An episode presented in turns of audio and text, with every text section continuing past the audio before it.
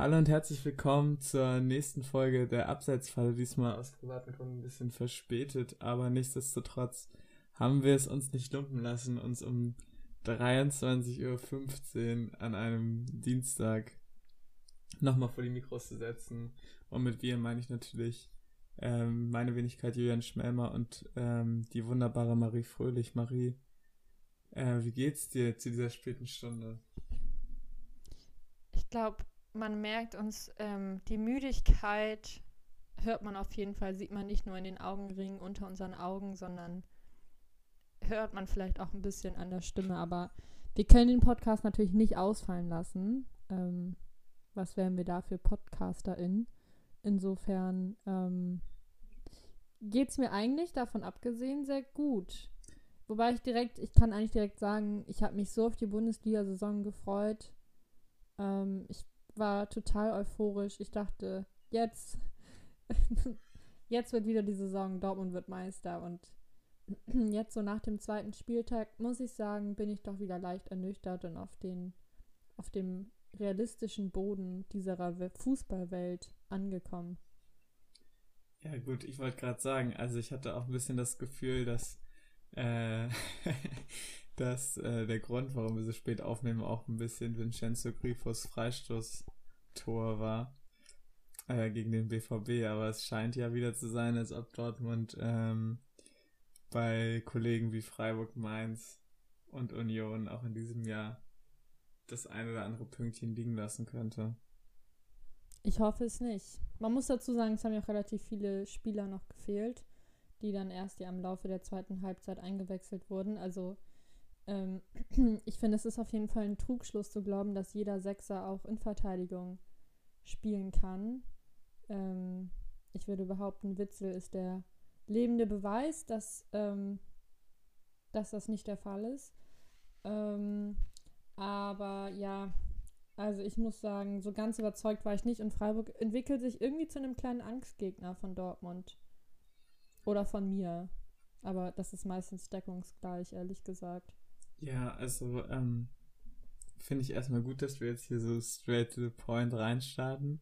Ähm, aber ja, ähm, um nochmal auf das Spiel einzugehen, also Freiburg, ähm, auch wenn sie, glaube ich, im ersten Spiel nicht ganz so gut performt haben, ist wirklich so ein Verein, der macht seit Jahren so viele gute Arbeit, äh, dass man ihn jetzt auch vor dieser Saison wirklich nicht, also äh, zumindest ich und ich habe es auch in keinem anderen Magazin oder Konkurrenzpodcast oder irgendwo gehört, dass man die halt in irgendeiner Art und Weise noch mit dem Abstieg verbindet.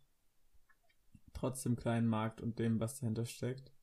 Ähm, und ähm, natürlich hat Dortmund den Anspruch eigentlich gegen ähm, 16 der 17 anderen Teams halt einen sicheren Sieg einzufahren, aber ich denke, das 2-1 in Freiburg ist, ist keine Schande, auch wenn Dortmund ja bei weitem die bessere Mannschaft war. Also man kann ja nicht unbedingt von einem super schlechten Spiel reden in, in diesem Fall, finde ich.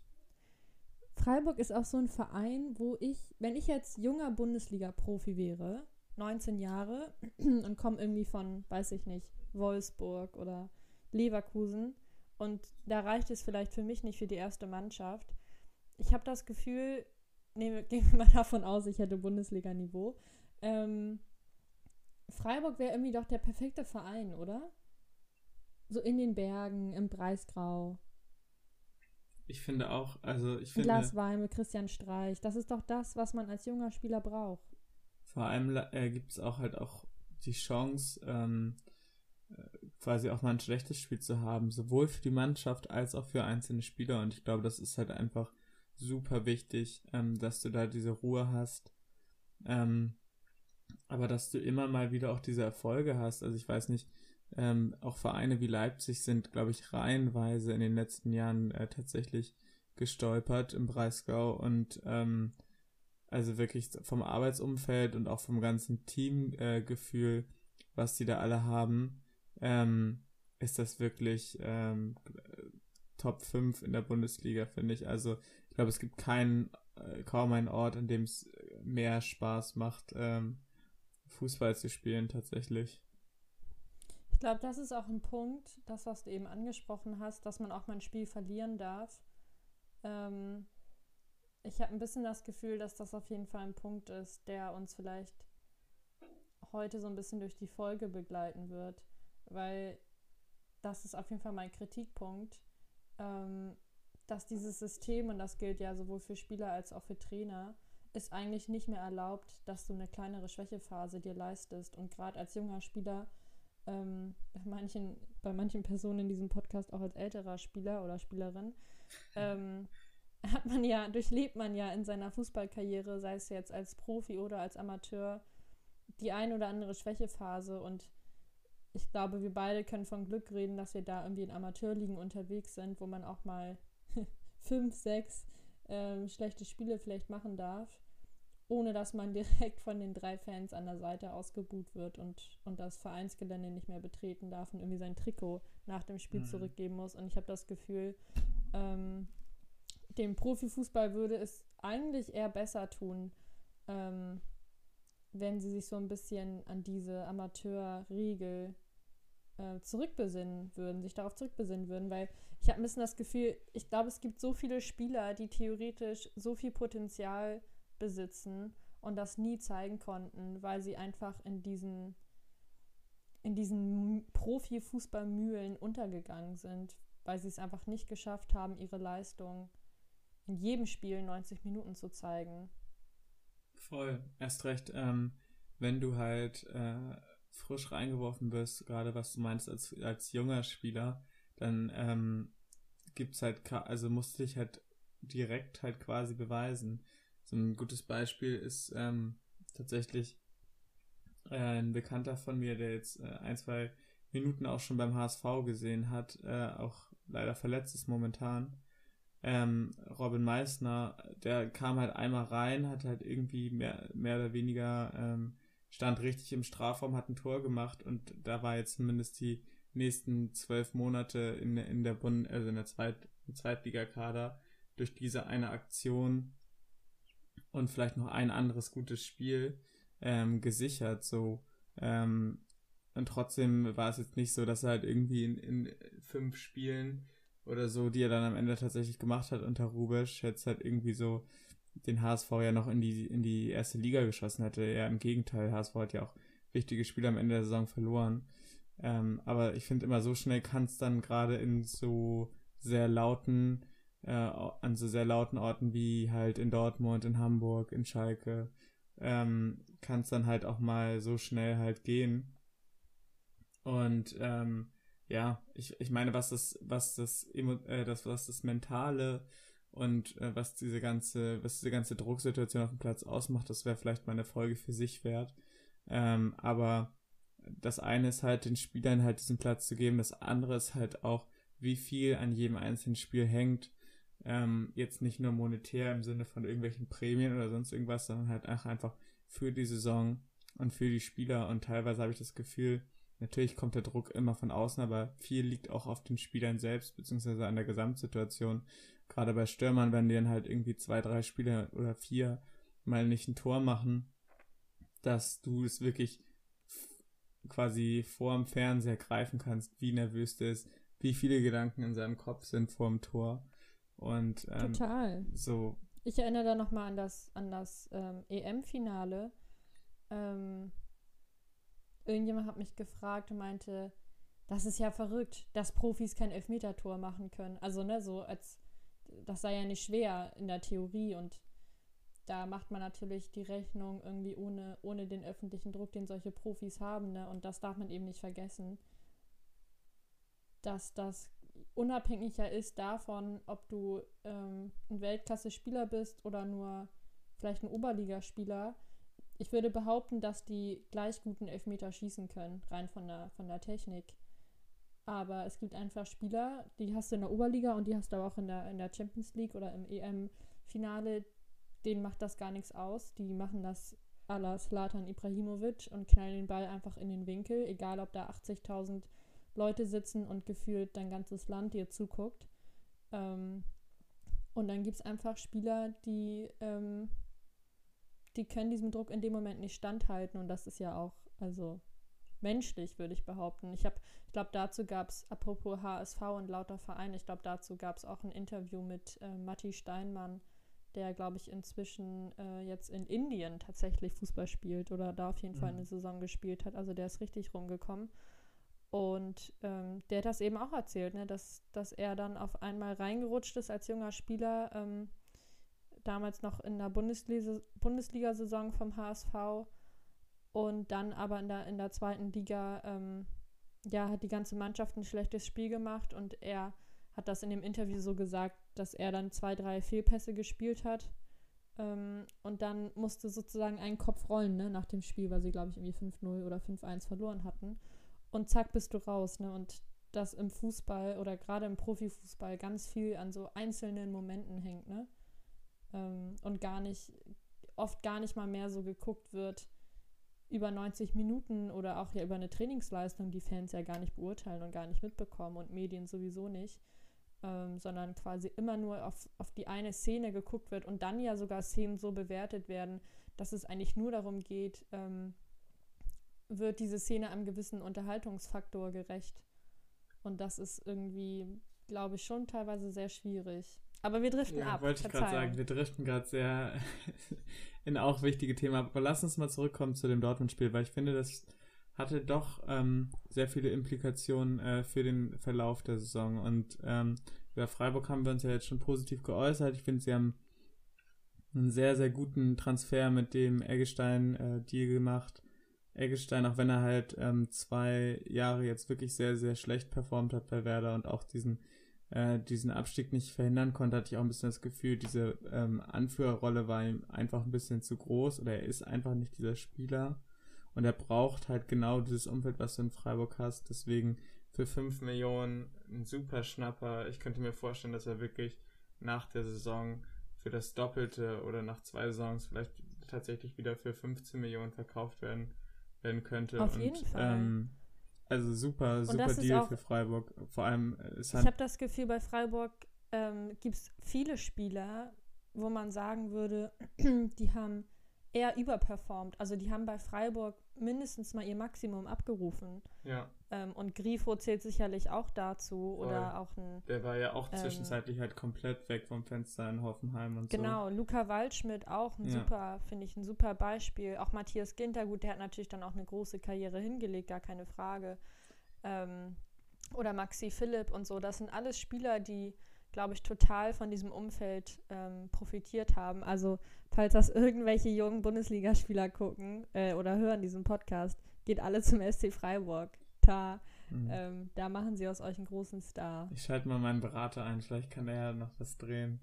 Ähm, ich glaube, du hättest da, Julian, du hättest da auf jeden Fall Chancen. ähm, aber ja, lass uns mal von Freiburg so ein bisschen zu Dortmund rüberkommen. Weil ich finde, habe ich ja schon gesagt, dass das Spiel war jetzt tatsächlich kein Beinbruch.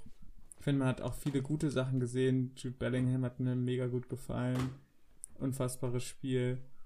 Ähm, und ich habe halt einfach so das Gefühl, dass bei Dortmund immer noch so eine krasse, ähm, so ein krasser Unterschied äh, zwischen dieser grandiosen Weltklasse-Offensive äh, herrscht und wirklich einer ja, was, keiner schlechten Defensive, aber halt schon einer Defensive, die halt quasi nicht der Offensive gerecht wird. Gerade wenn jetzt, also Guerrero kam dann ja irgendwann rein, aber gerade wenn er halt noch ausfällt und vor ein, zwei Jahren hat er noch ein Chemie gespielt, jetzt spielt wieder ein Passlack und gar kein Hate gegen Passlack, das gibt wirklich schlechtere Rechtshänder. Ich finde, er fällt da halt einfach so ein bisschen raus ähm, deswegen würde mich einfach äh, interessieren, wie du das siehst und, und ob du denkst, ob wenn der Heizenberg-Transfer wirklich zustande kommt, ob das Dortmund auch nochmal quasi ein Level weiterbringen könnte dieses Jahr. Ähm, ja, ich finde es schwierig zu sagen, weil das muss man ja auch, also in, bei Dortmund ist es auf jeden Fall so, dass momentan einfach mehr Defensivspieler verletzt sind und ich würde behaupten, wenn du ähm, wenn du die Rechtsverteidigerposition mal ausklammerst, ähm, und dann hast du mit Hummels, Akanji und Guerrero, finde ich, eine ziemlich solide Verteidigung eigentlich. Und dann würde ich auch sagen, dass sie der Offensive eigentlich in gar nicht so viel nachsteht. Es ist natürlich irgendwie ein bisschen anders, weil gerade Hummels, der hat natürlich nicht mehr die, diese Strahlkraft, die er vielleicht mit 23 hatte, als es so mit das größte Innenverteidiger äh, war, was Dortmund damals so zu bieten hatte nach den Meisterschaften, gar keine Frage. Ähm, und trotzdem würde ich, würde ich jetzt nicht behaupten, dass er vor zehn Jahren besser ist. Also ich finde, Hummels ist immer noch auf einem super, super guten Level und ist natürlich für die Mannschaft extrem wichtig. Ähm, insofern würde ich da gar nicht mal so mitnehmen, ich mitgehen. Ich glaube, es fällt einfach nur jetzt auf, weil sie in der Defensive so viele Verletzte haben. Und ähm, ja, auf der Rechtsverteidigerposition, das stimmt mit Hakimi, aber ich glaube auch, das war einfach ein Spieler, der war ähm, out of their league, kann man so sagen. Ähm, und das gilt sicherlich für Haaland auch, ne? Das sind schon einfach Spieler, die auch gar nicht so ja, von ihrem Profil mhm. ähm, eigentlich eher bei anderen Vereinen spielen müssten. So. Und deswegen glaube ich, wenn Halzenberg jetzt noch kommen sollte, finde ich, sind sie eigentlich, sind sie eigentlich insgesamt ganz gut aufgestellt. Also da kann, würde ich mich jetzt gar nicht so beschweren wollen. Auch Guerrero, finde ich, ähm, oder ich glaube, meinten wir sogar beide mal, ist eine der, eine der besten Linksverteidiger der Liga auf jeden Fall. Ähm, ja, ich würde sogar und sagen, ich glaube, da kommt wieder dieses. Also, es sind ja traditionell der zwei Welt, Positionen. Des Universums. ähm, ja. Wo es halt einfach nicht so, also wo die Leistungsdichte halt nicht so hoch ist. Auf jeden Fall. Und man muss natürlich auch sagen, ich glaube, von Meunier hat sich, ähm, hat sich ganz Westdeutschland mehr erhofft.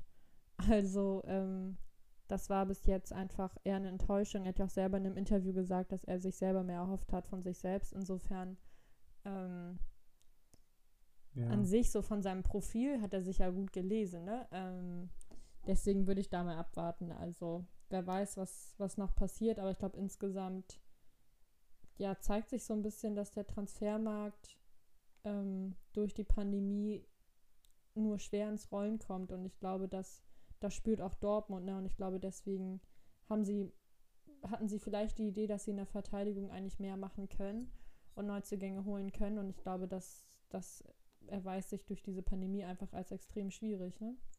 Voll. Ja, aber wie schon gesagt, ich glaube, Dortmund muss sich da jetzt keine, keine großen Sorgen machen. Ähm, solche Spiele sind einfach drin und ähm, ja, bevor wir mit dem nächsten Spiel weitermachen, würde ich sagen, ähm, genau wie letzten Spieltag schon, also kaum Auswärtssiege. Wir haben diese Woche auch wieder nur einen Auswärtssieg. Ich glaube, letzte Woche gab es auch nur einen Auswärtssieg. Äh, tatsächlich. Glaubst du, weil wir ja so viel in der Pandemie darüber gesprochen haben, okay, Fans sind wieder da, ähm, äh, Fans sind nicht da, ähm, jetzt haben die Auswärtsteams gar nicht mehr so einen Nachteil. Glaubst du, dass es wirklich daran liegt oder war es jetzt einfach so Zufall? Tja, das ist eine gute Frage. Bei manchen Vereinen würde ich ja behaupten, ähm, da bringen die heimischen Fans, sind die eher kontraproduktiv. Hertha. Ähm, Hertha. Ähm, insofern, Ausnahmen bestätigen ja die Regel. Ich kann mir das schon gut vorstellen. Also erstmal ist es natürlich mega cool, ähm, dass die Fans wieder da sein können. Deswegen kann ich mir das schon vorstellen, ne, dass sich vielleicht auch wieder Spieler daran gewöhnen müssen. Wobei, um ehrlich zu sein, Dortmund hat auch letzte Saison gegen Freiburg verloren. ähm, und das war ohne Fans. Also insofern will ich, ich will mich da jetzt auch nicht so rausreden. Und ich finde übrigens nicht, dass Dortmund mega gut gespielt hat. Also die Niederlage war auf jeden Fall verdient. Aber grundsätzlich kann ich mir das schon vorstellen, gerade für, für kleinere Teams. Ja, auf jeden Fall, warum nicht? Okay, dann ähm, würde ich sagen, ähm, wenn wir jetzt schon ähm, diesen Ball zugespielt bekommen, äh, dann würde ich gerne über das Spiel Hertha gegen Wolfsburg noch kurz sprechen, weil ja jetzt nach dem zweiten Spieltag ähm, zumindest der amtierende erste Platz Wolfsburg beide Spiele gewonnen mit sechs Punkten und der mal wieder letzte Platz Hertha BSC mit null Punkten. Tatsächlich das einzige Team in der Bundesliga, was noch keinen einzigen Punkt geholt hat. Ähm, was, also wie hast du das Spiel gesehen ähm, und generell ähm, was ist da los äh, mit Hertha BSC? Ich meine, ich glaube jetzt nach diesem Transferfenster sind wirklich alle Windhorst-Millionen äh, weg, also zumindest diese Anfangskredite.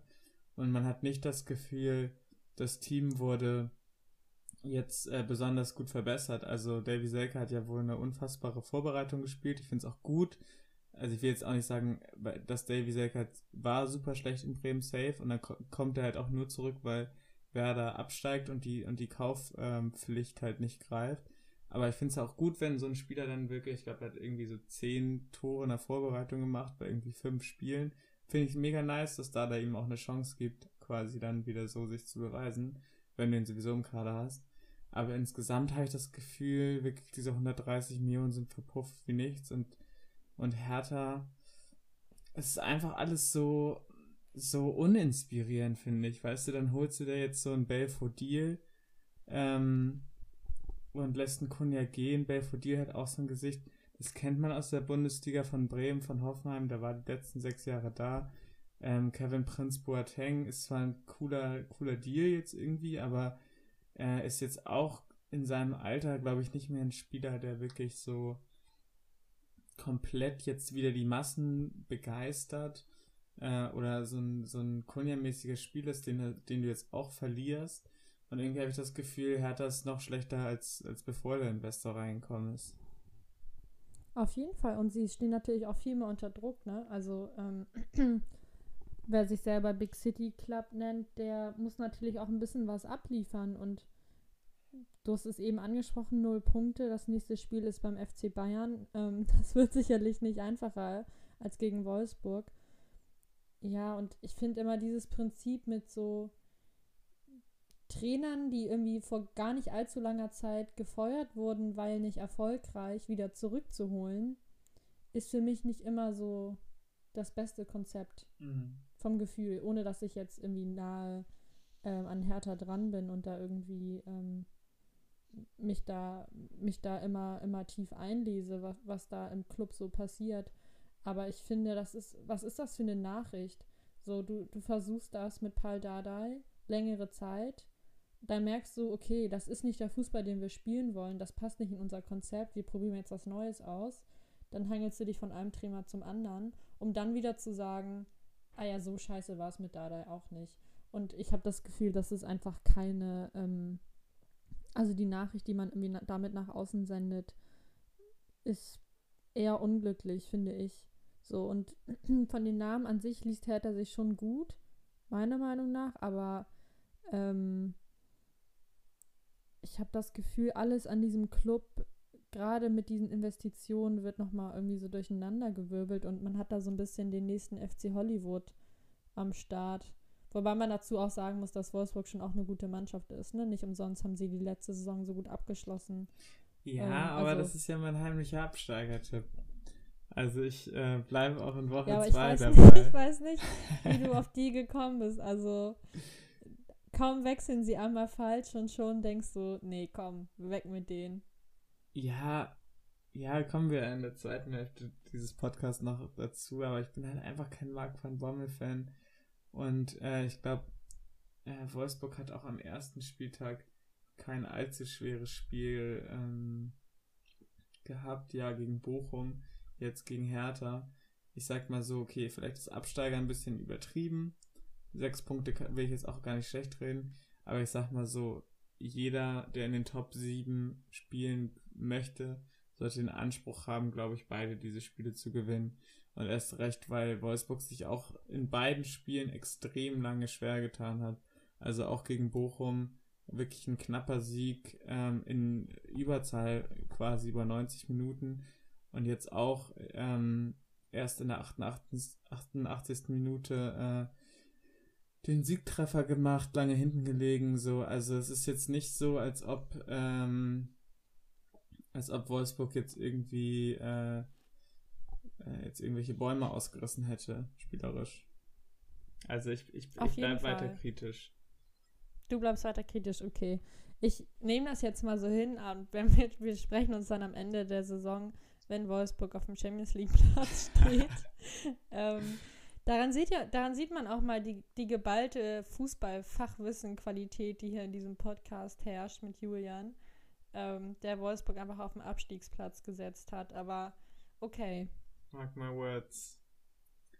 Ähm, I will. Ja, mal sehen, was da noch kommt. Ähm, und äh, ja, es, es gibt so viele gute Spieler an diesem Wochenende tatsächlich. Ähm, was jetzt noch so ein bisschen raussticht, ist natürlich dieses unfassbare 4-0 von Leverkusen gegen Gladbach.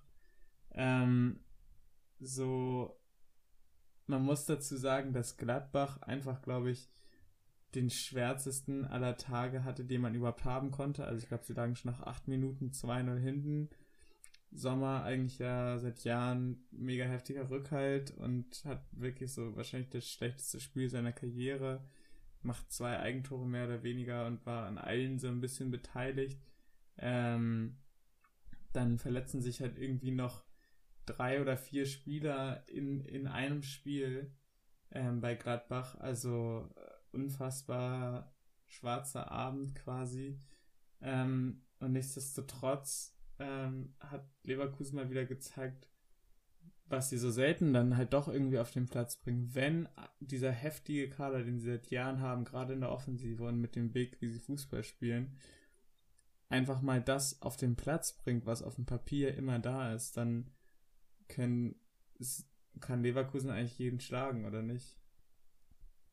Auf jeden Fall, das haben sie auch schon in, in den letzten Spielzeiten gezeigt, aber bei Leverkusen hat man immer das Problem, dass es natürlich ähm, ja zwischen zwischen Hot und Top, nein, wie sagt man das? Zwischen Top und Flop.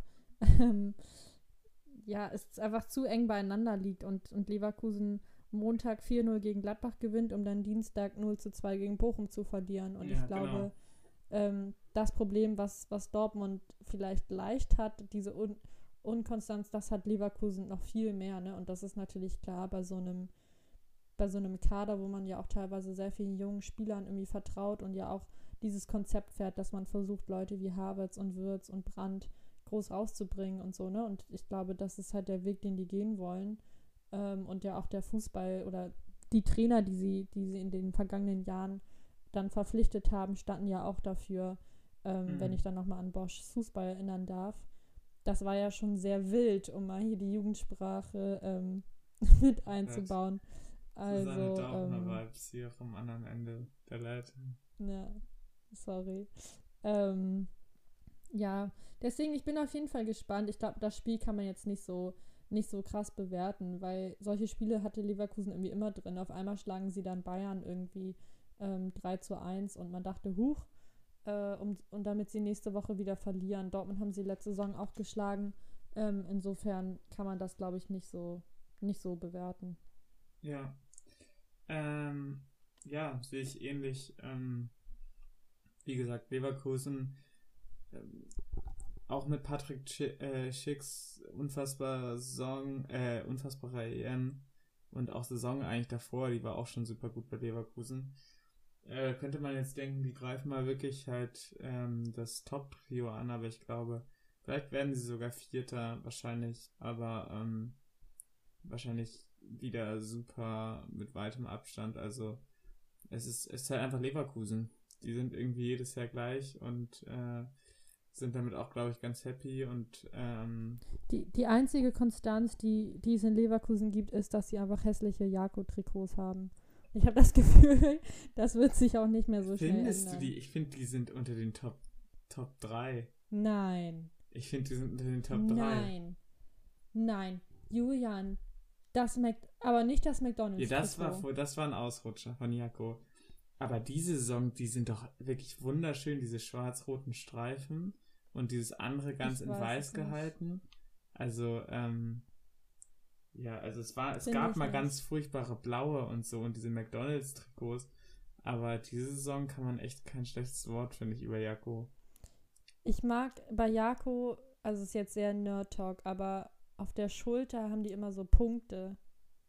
Ja, die sind und scheiße, mag, ja. ja. Ja, gut haben wir es doch. Und das ist Jakobs Markenzeichen. Also die sind da ja immer drauf gefühlt. Und ich mag es einfach nicht, wenn auf Trikots verschiedene Formen, also weißt du, dann hast du mit Streifen etwas geradliniges, um dann kreisrund. Also nee, das mag ich einfach nicht. Ja gut, ähm, das stimmt schon, aber ich finde zum Beispiel dieses Jahr haben wir einen unfassbar schlechten Trikotjahrgang. Ähm, Mega, ganz schlimm. Ja, wirklich Hast du, ganz, das ist eine Frechheit. Furchtbar. Darüber müssen wir nochmal reden. Ähm, hast du die Puma-Trikots gesehen? Von Dortmund oder wie? Ja, wobei ich glaube, ähm, bei Dortmund, ähm, glaube ich, wurden sie wieder abgesetzt, weil es tatsächlich ähm, Fanproteste dagegen gab. Aber für alle Leute, die sich, die sich dafür interessieren, also ich glaube, Manchester City ähm, dient auf jeden Fall als Beispiel. Ich glaube, das ist das Cup-Trikot, also das, was dann auch in der Champions League getragen wird oder im FA Cup. Ähm, da wird dann quasi das Logo des Vereins einfach ersetzt und dann steht da einfach Puma und dann Manchester City. Also es wirkt eher wie so ein, wie so ein Trikot, was du dir in irgendeinem Urlaub für so 8 Euro auf so einem Wochenmarkt kaufen kannst. Sehr gut äh, südeuropäische Länder hier im Gang in deiner äh, An Anekdote. Aber nee, ich habe ich hab keine Länder jetzt angesprochen. Ich sage nur, dass es ähm, gewisse Urlaubsorte gibt, wo, wo man solche Trikots ja ersteigern kann für, eine schmal, für einen schmalen Taler. Safe. Ja, ja, das stimmt, das stimmt.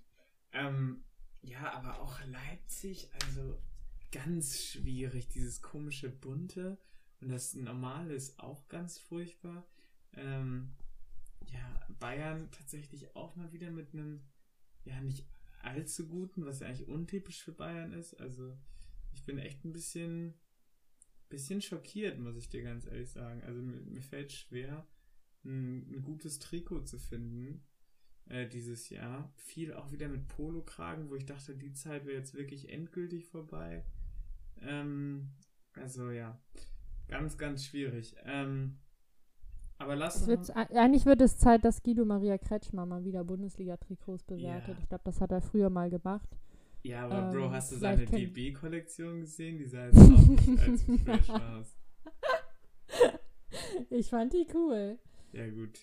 Ähm, das sagt dann schon alles aus. Aber äh, lass uns noch mal kurz tatsächlich über ähm, Bayern reden. Irgendwie zweites Spiel und zum zweiten Mal nicht sonderlich souverän. Also gegen Gladbach hätten sie ja eigentlich schon fast verloren oder hätten eigentlich verlieren müssen bei den zwei Elfmeter-Situationen.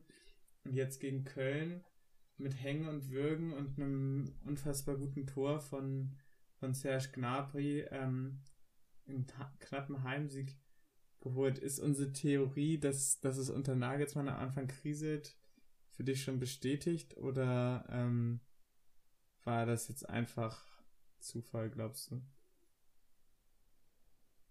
Zufall würde ich nicht sagen, aber ich von Krise zu sprechen, finde ich total übertrieben. Also Bayern gehört mit zu dem Verein, der einfach die, die schwierigste Vorbereitung hatte. Das meinte ich, glaube ich, in der letzten Folge schon. Und das, das beweist sich wieder. Und ich glaube, ähm, es wird interessant zu sehen, ob, ob den großen Verein zum Ende in die Luft rausgehen wird. Mhm. Ähm, an sich habe ich da vollstes Vertrauen in meinen Julian 2.0, dass der da, ähm, dass der da eigentlich gute Arbeit leistet. Und ja, so ein, so ein Spiel hat Bayern ja immer mal drin, ne? Also ich glaube, man kann erst so ein Zwischenfazit nach zehn Spielen ziehen. Erst dann kann man so sagen, okay, war das jetzt wirklich nur so ein Ausrutscher? Ähm, oder zeichnet sich da wirklich sowas ab, dass ja, dass aber ich finde Saison zum Beispiel, vielleicht doch was stehen könnte. Ich finde zum Beispiel die Defensive, gerade halt Upamecano ähm, und das gesamte Abwehrzentrum, das ist jetzt tatsächlich schon das zweite Mal, dass sie sehr wackelig dastehen. Also wenn ich mir auch Kölns Tore anschaue, wie frei Modest da beim Kopfball ist. Übrigens unfassbar, dass er jetzt wieder ein Comeback hat, genauso wie Uth. Also hättest du das jemandem vor einem Jahr erzählt, dass das zwei Köln-Torschützen wären, das äh, hätte dir wirklich niemand geglaubt. Ähm, aber ja, also so, keine Ahnung, also es wirkt jetzt noch nicht äh, wie die ähm, Best-Time Hummels Boateng Abwehr, die wirklich alles da ähm, wegverteidigt hast, wo du quasi gar nicht in die andere Hälfte gekommen bist. Also und erst recht von, von Köln. Gut, die hatten jetzt auch schon Sieg im ersten Spiel unter Baumgart. Ähm, haben mich bisher auch positiv überrascht, ehrlich gesagt. Äh, aber ja, also keine Ahnung. Ich bin noch nicht so überzeugt, äh, was Bayern angeht, aber ähm, wahrscheinlich äh, dauert es dann noch zwei Wochen und dann kommen auch wieder die äh, üblichen langweiligen 6-0s. Manche würden ja auch sagen, dass sie beim Thema FC Bayern leicht biased sind, insofern. ganz leicht, nur ganz leicht. Ganz leicht. Yes, jetzt noch äh, einen Spieltag vor der Länderspielpause. Dann sehen wir ja schon zum ersten Mal Hansi Flick in Action. Ich muss sagen, das ist komplett an mir vorbeigegangen. Ähm, ich lasse mich da einfach überraschen von Hansi. Also ich habe, ich spüre da noch nichts. Wenn ich an die Nationalmannschaft denke, spüre ich noch nichts, weil einfach die EM auch noch zu frisch ist. Also ich habe da irgendwie noch keine, noch keine Vorfreude entwickeln können. I'm sorry.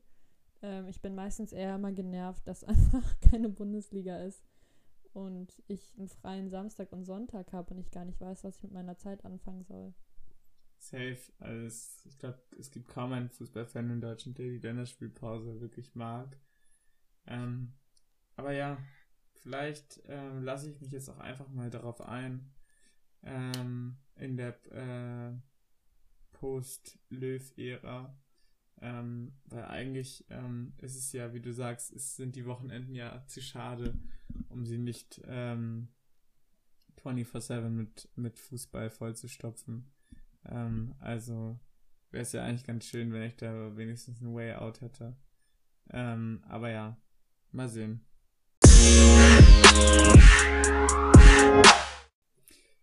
Yes. Hast du noch was, ähm, willst du noch was loswerden zum, zum zweiten Bundesligaspieltag? Haben wir irgendwas übersehen? Ich glaube nicht. Erstmal nicht. Ansonsten unterbreche ich dich und grätsche dich von der Seite um. Soll ja schon des Öfteren vorgekommen sein. Ähm, ja, dann würde ich sagen, äh, machen wir einfach mal ähm, kurz weiter. Und zwar wollen wir uns diese Woche so ein bisschen unterhalten über, über Trainer und, und die Position des Trainers im modernen Fußball. Ähm, und zwar ist es ja in den letzten Jahren immer wieder dazu gekommen, dass äh, auf der einen Seite gab es vor fünf Jahren diesen großen Betriff, äh, Begriff Laptop-Trainer und eine große Welle an jungen Trainern, die kommen sind, die, die nicht aus dem ja, Profifußball kamen. Ähm, Gerade kann man ja fast schon in Anlehnung an die, an die Frankfurter Schule von so einer gewissen ähm, österreichischen Schule sprechen, äh, vor allem halt aus der RB-Schmiede, kam der ja nach und nach Trainer äh, hoch, die jetzt quasi fast, glaube ich, ein Drittel der Bundesliga-Vereine coachen, also Nagelsmann, Hasenhüttel, ähm, Jesse Marsch, äh, Rose, Hütter und so weiter und so fort. Ähm, genau, und deswegen finde ich es jetzt irgendwie fast ja krass, dass das gerade bei so bei so ganz, ganz Top-Shelf, Top-Clubs ähm, quasi als Antwort darauf äh, gesellschaftlich jetzt wieder teilweise Trainer eingesetzt werden, die im selben Atemzug ihre Karriere beenden. Ähm, was hältst du von diesem, von diesem Trend? Hast du gerade Horkheimer und Adorno mit Julian Nagelsmann ungefähr gleichgesetzt, gesellschaftlich? Äh, auf jeden Fall. Safe. Alles klar. Man merkt auf jeden Fall, Julian ähm, hat das, das Povi-Studium verstanden. ähm, Mit Auszeichnung Ja, abgeschlossen sogar. ja, ja. Hey. Ähm, ja, ich finde es teilweise schwierig. Ich habe vor dieser Podcast-Folge, vor dieser Aufnahme mal nachgedacht und ähm, auch mal aus, aus dem Kopf so aufgeschrieben, ähm, bei, den, bei den ganz großen Vereinen, was da jetzt für Trainer erfolgreich waren in den letzten Jahren. Und ich habe das Gefühl, es gibt sowohl positive als auch negative Beispiele.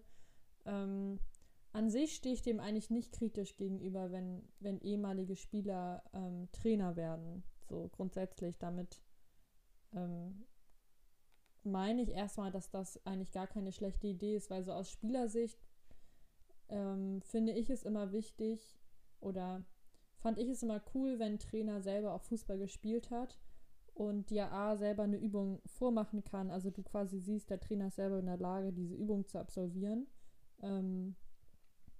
Ich habe ein bisschen das Gefühl, dadurch, dadurch bekommt man noch mehr Respekt als Trainer. Ähm, gut, nun ist es natürlich so, dass kein, kein aktiver Trainer bei Profis mithalten kann.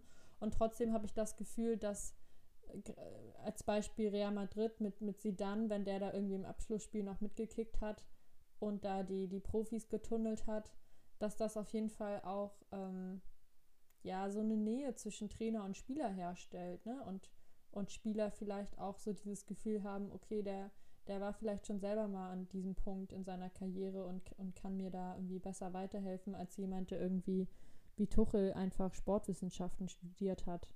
Mhm. Aber ich glaube, es gibt. Aber glaubst du nicht, dass es da auch so ein bisschen, also du meintest ja gerade, ähm, dass da mehr Respekt herrscht. Ich würde eher das Gegenteil halt ähm, ja fast äh, ja so in den Raum stellen zumindest. Also ich finde halt also ein Trainer, da, der halt so jung ist. Wenn da jetzt so ein Sidan vor dir ja, steht. Ja, natürlich. Sidan ist jetzt so ein, ein Beispiel, ne? Aber ähm, wenn es jetzt bei den Top-Clubs gemacht wird, dann wird sicherlich auch äh, in der Bundesliga bald zu sein. Bei kleineren Vereinen könnte ich mir zumindest sehr gut vorstellen. Und es hat ja auch einen gewissen Charme. Ähm, einen jungen Trainer, einen jungen Trainer, der auch Fußball gespielt hat und so weiter.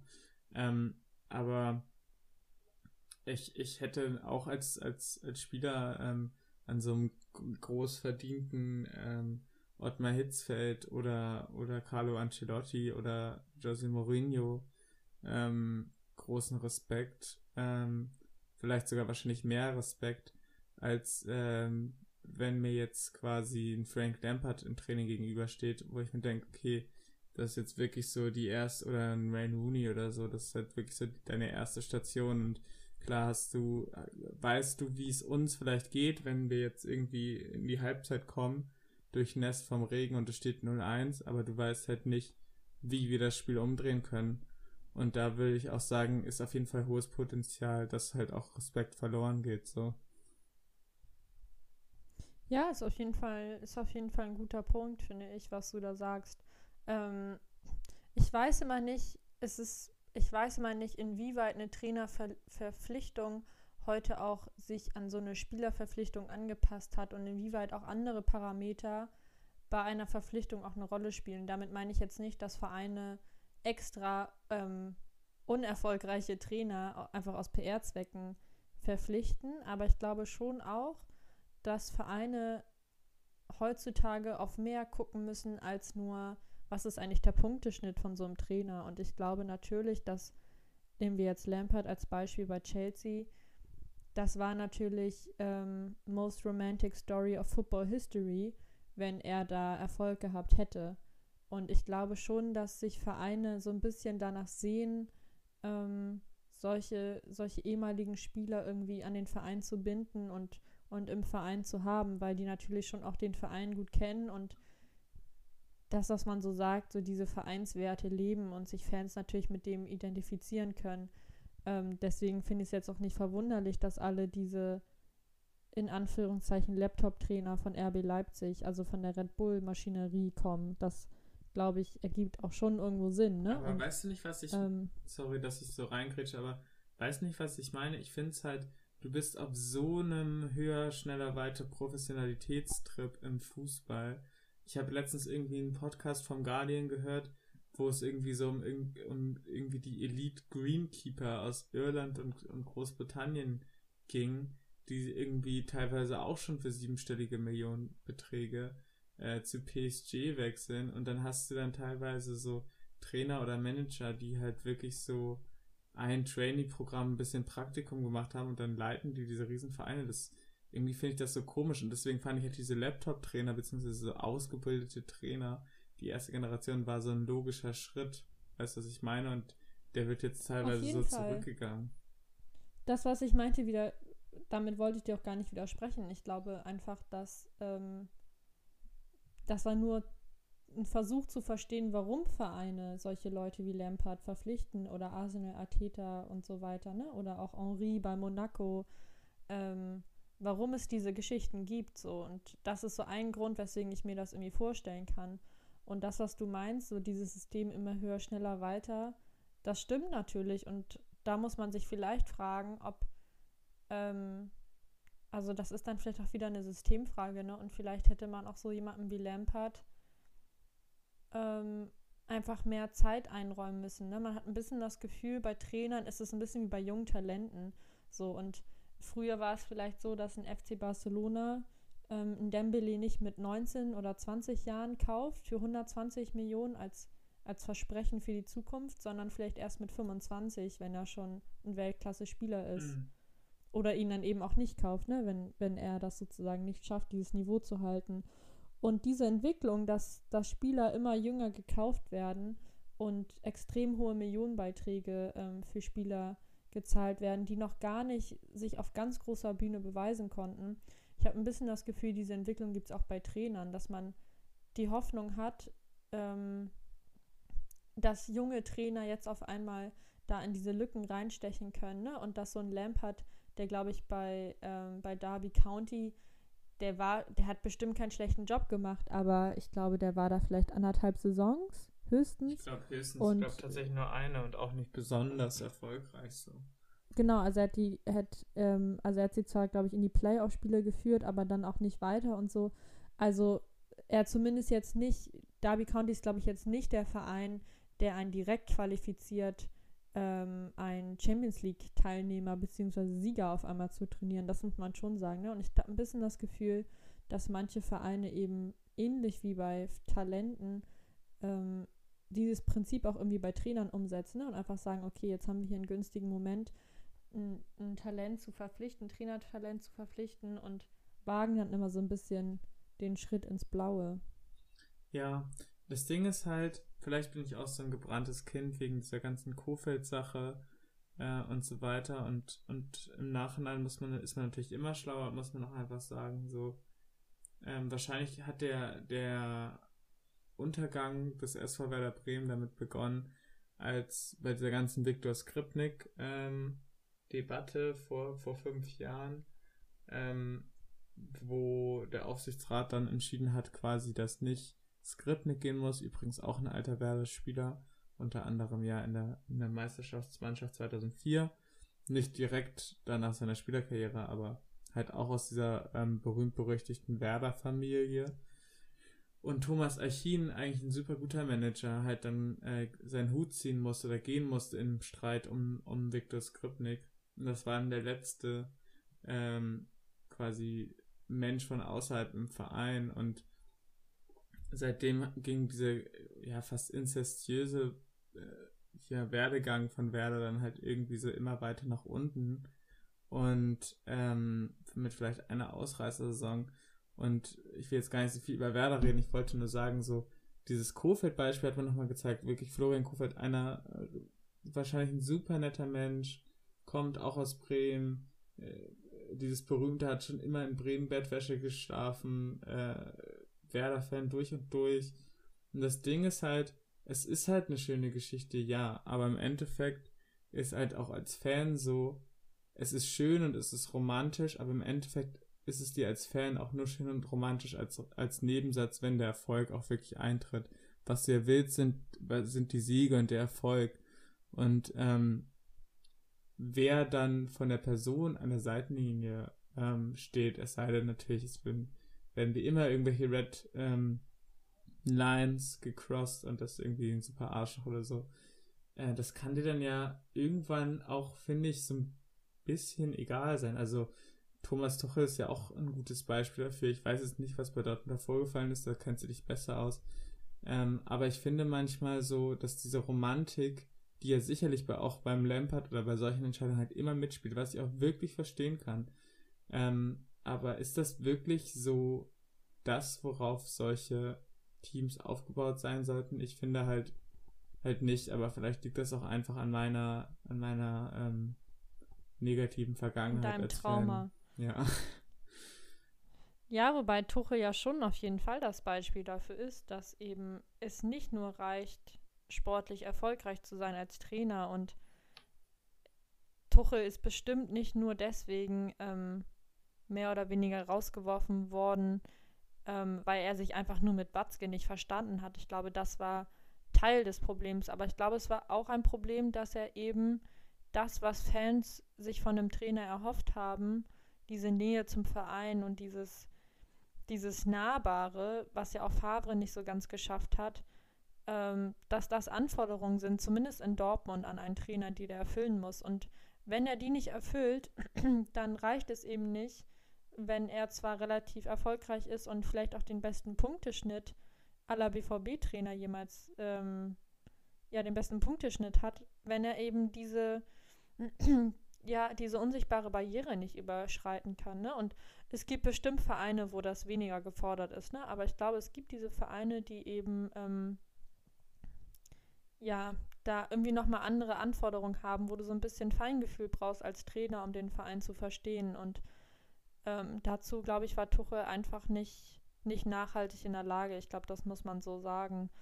Ähm, und ich würde einfach insgesamt sagen, ich glaube, das habe ich schon oft gesagt, dass, glaube ich, einfach insgesamt Trainern mehr Zeit gegeben werden muss. Und ich hätte mir vorstellen können, dass ein Lampard auch erfolgreich sein kann, aber ähm, das ist, ich glaube, da kommen wir wieder so ein bisschen zurück ja. zu meiner Anfangsrede hier in dieser Folge, dass es ja bei Trainern noch krasser ist. Du hast zwei schlechte Spiele und sofort wird quasi dann Rauswurf gefordert. Mhm. Und wenn man das mal versucht zu projizieren auf, auf den Amateursport, da würdest du Trainern bestimmt ein oder zwei Saisons geben, um, um sich irgendwie was aufzubauen. Und das braucht man eben auch in einem Sport.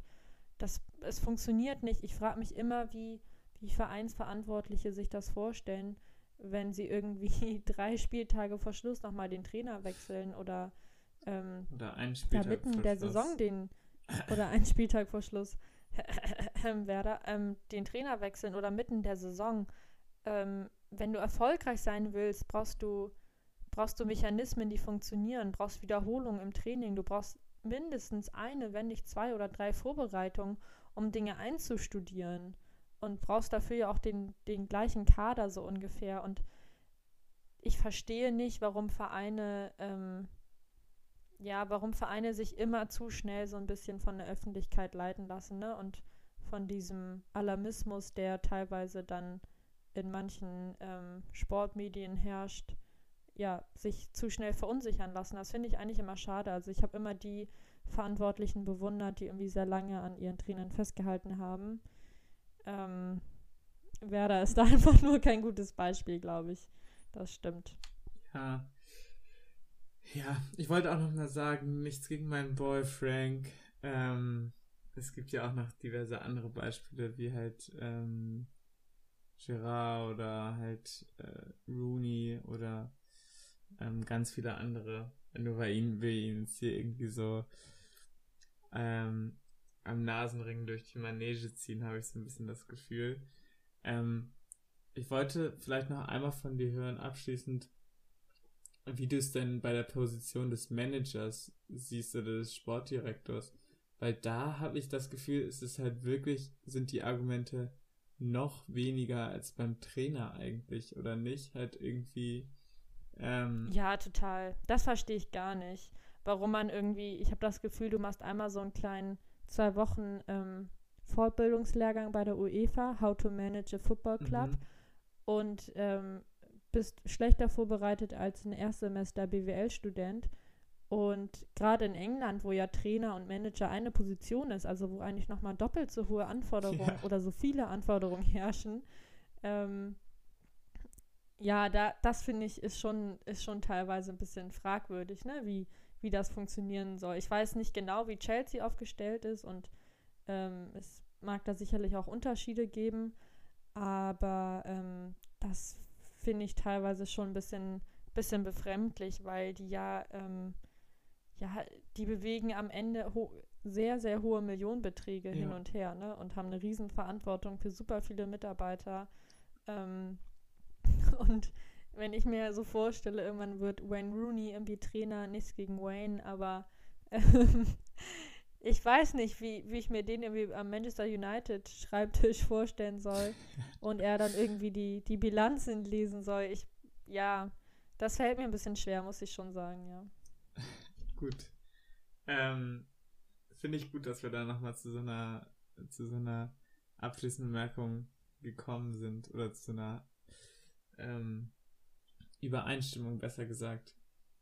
Yes, herrlich. Ich würde sagen, ähm, wir quatschen schon wieder fast seit einer Stunde. Yes. Und äh, es ist mittlerweile auch schon der Mittwoch ange angebrochen. Deswegen, ähm, ja, lass uns doch auch diese wundervolle Folge 24, eine besonders schöne, äh, wenn ich mir diesen Kommentar erlauben darf, ähm, beenden so langsam. Und ähm, ja, was, was sind deine abschließenden Worte? Was möchtest du noch sagen? Mir fällt eigentlich gar nichts mehr so ein. Du hast mir damit die Sprache verschlagen, würde ich fast sagen. okay, dann würde ich sagen, machen wir es ähm, nicht unnötig lang und ähm, freuen uns natürlich, wenn ihr uns weiterhin unterstützt, wenn ihr uns weiter jede Woche hört und äh, sehen uns dann wieder pünktlich und hoffentlich endlich in besserer Tonqualität in der nächsten Woche.